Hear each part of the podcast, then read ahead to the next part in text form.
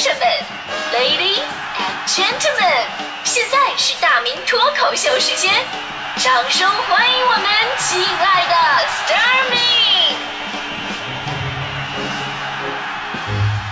好，欢迎各位来到今天的大明脱口秀，我是大明。最近呢，全国大部分的城市都已经感受到了初冬的寒冷了。就是咱比方说北京哈，呃，北京呢受冷空气影响，这两天最低的温度我看了一下，已经到达了两度左右了。而且这时候啊，就是刚跟那个跟那个那个供暖啊，好像差了几天。北京好像是明天吧是供暖，所以说这两天我看朋友圈就有人分享，哎呀，在这个家里边取暖的一些秘籍，怎么样在家里边没有供暖的情况之下，而且还能不费电的取暖呢？其实很简单，你可以去墙角取暖，因为墙角有九十度啊。躺在地上呢，也许会更暖，因为地面有一百八十度呢。啊，还说说，如果啊你继续怕冷的话，你可以自转一周，那自转一周有三百六十度。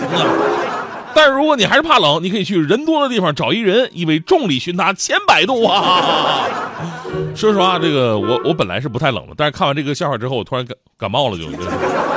所以呢，现在温馨提示哈，天气凉了，请朋友们呢及时的添加衣物，也不要看冷笑话，以防感冒。要记住，咱们中国古典文化当中最好使的岁寒三友是什么？就是秋裤、火锅和被窝。说到秋裤呢，这是在时尚界非常有争议的话题。就是很多年轻人啊说：“天啊，我怎么能穿秋裤呢？那不是我的风范，我一潮人，对吧？”其实这话题放在二十年前，你要说你不穿秋裤，那你真的是一潮人，就脑子进水那种潮，你知道吗？那会儿冬天呢，感觉确实比现在冷，秋裤呢成为了我们抵御寒冷的一个非常重要的武器。而如今呢，这很多时尚人士纷纷吐槽说啊，冬天里边不论男女老少做大幅度动作的时候，难免露出腰间那或红或灰的销魂的一截儿啊，而且套上外裤鼓鼓囊囊是一种土气的象征，简称为臀啊，而且还给秋裤取了一个英文名叫秋裤。其实这很无聊啊，那三里屯也囤啊，你们时尚人士不经常去吗？对吧？最过分的还是诞生了很多关于秋裤的谣言，甚至上升到了国家危亡的这么一个高度。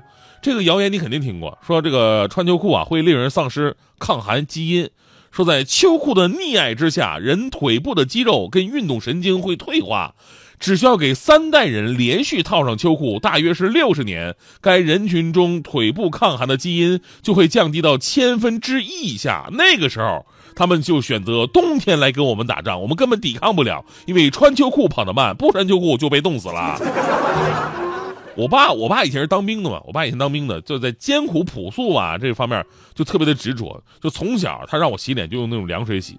这两年我爸就听信那个谣言，死活不让我再穿秋裤了，还说什么哎呀你肉那么多，动一动还能瘦一点啊，热胀冷缩嘛的。所以今天我在节目里边必须跟大家伙把这个谣言给破了。啊，在医学、在科学界吧，确实有关于所谓的啊什么经常使用的器官它就发达，不用就会退化的这么一个说法。而且这种情况呢，确实是可能通过遗传慢慢延续下去的。但是呢，这个说法归说法，它不适用于所有的领域。比方说穿秋裤就不适用。有科学家做了一个实验，就把老鼠的尾巴给剪掉了，然后让断尾的老鼠继续生小老鼠。那结果不用想，你知道吗？小老鼠一定是带着尾巴出生的呀，对吧？小老鼠不会说：“哎呀，我害怕呀，那我就不不带尾巴出生。”不可能啊，对吧？这事不由他呀。于是科学家继续尝试做这个实验，因为啊，一代断尾不能证明什么，我要让它代代断尾。在连续切了二十二代老鼠的尾巴之后呢，发现第二十三代还是长着尾巴出来的。于是这个实验呢，得出了三个结论：第一个结论，科学家太狠了；第二个结论。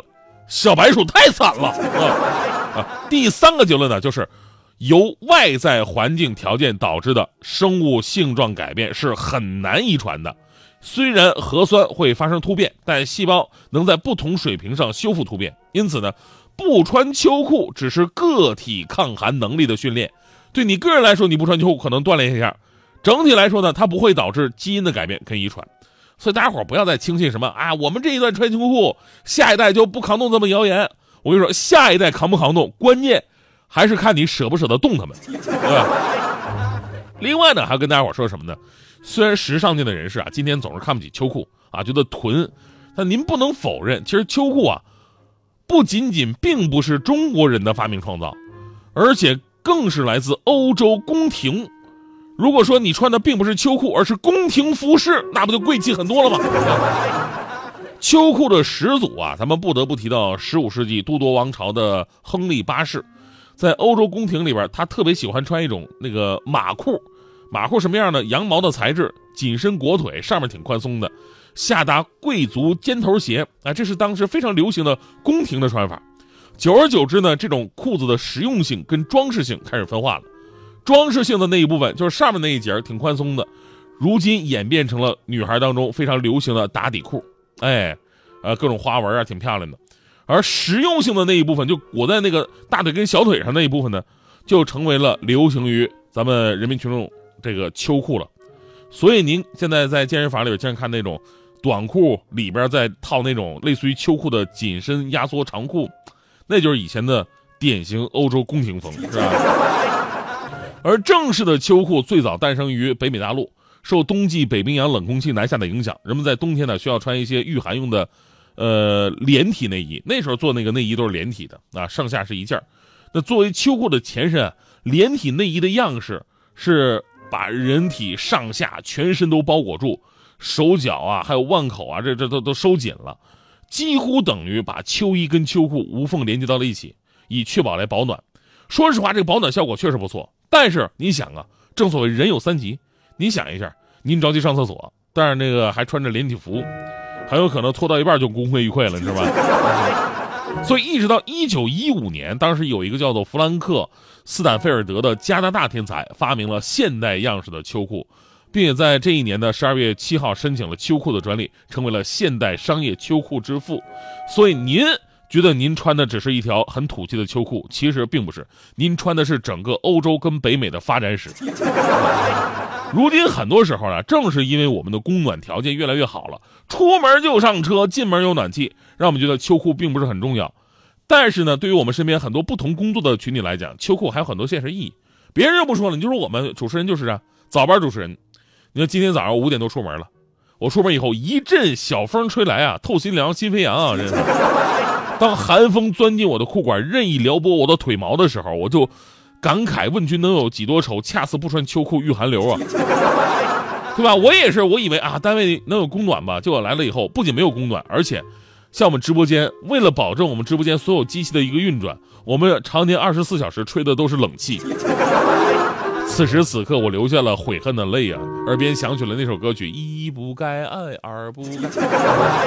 每当到了这个时候，作为胖子就特别的尴尬啊！你们肯定不理解我。啊，说，哎呀，我我要穿的多一点吧，人家说，哎呀，你这么胖还怕冷啊？我说穿的少一点，别人说，哎呦，胖子啊就是不怕冷，是不是？所以我正在这感慨呢，我发现大迪今天不一样，大迪今天就穿个短袖，套个小夹克衫就过来了。我说大迪，你你这小身板子，你你不怕冷吗？大迪嘿嘿冷笑一声，说啥呢？我连穷都不怕，我还会怕冷吗？我告诉你，这早早上我差点迟到，我能抓着件衣服跑出来就不错了。脱下我白天那些认真，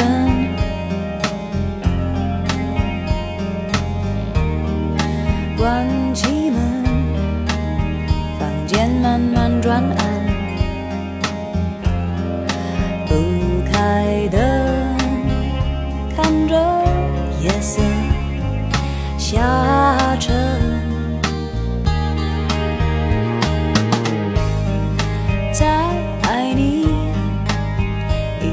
是两个，